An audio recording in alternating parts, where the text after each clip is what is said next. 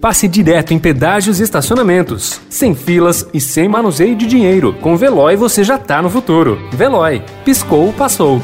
Notícia no seu tempo.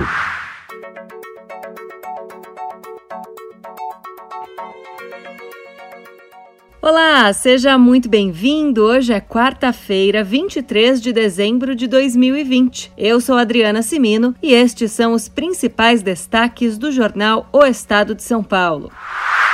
Governo de São Paulo decide que todo o estado entrará na fase vermelha do plano de combate à Covid-19 nos dias 25, 26 e 27 de dezembro e 1, 2 e 3 de janeiro. Só os serviços considerados essenciais serão autorizados a funcionar nesse período. Os prefeitos de cidades da Baixada Santista disseram considerar inviáveis as medidas e vão discutir hoje a adoção de mais restrições, em especial no Réveillon, considerado por eles o período mais crítico.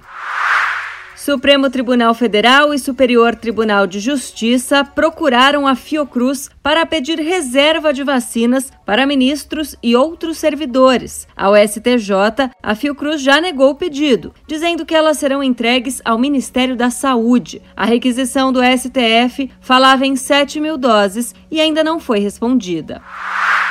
Covid-19 chega à Antártida. O único continente que estava livre do coronavírus registrou 36 casos, todos numa base chilena.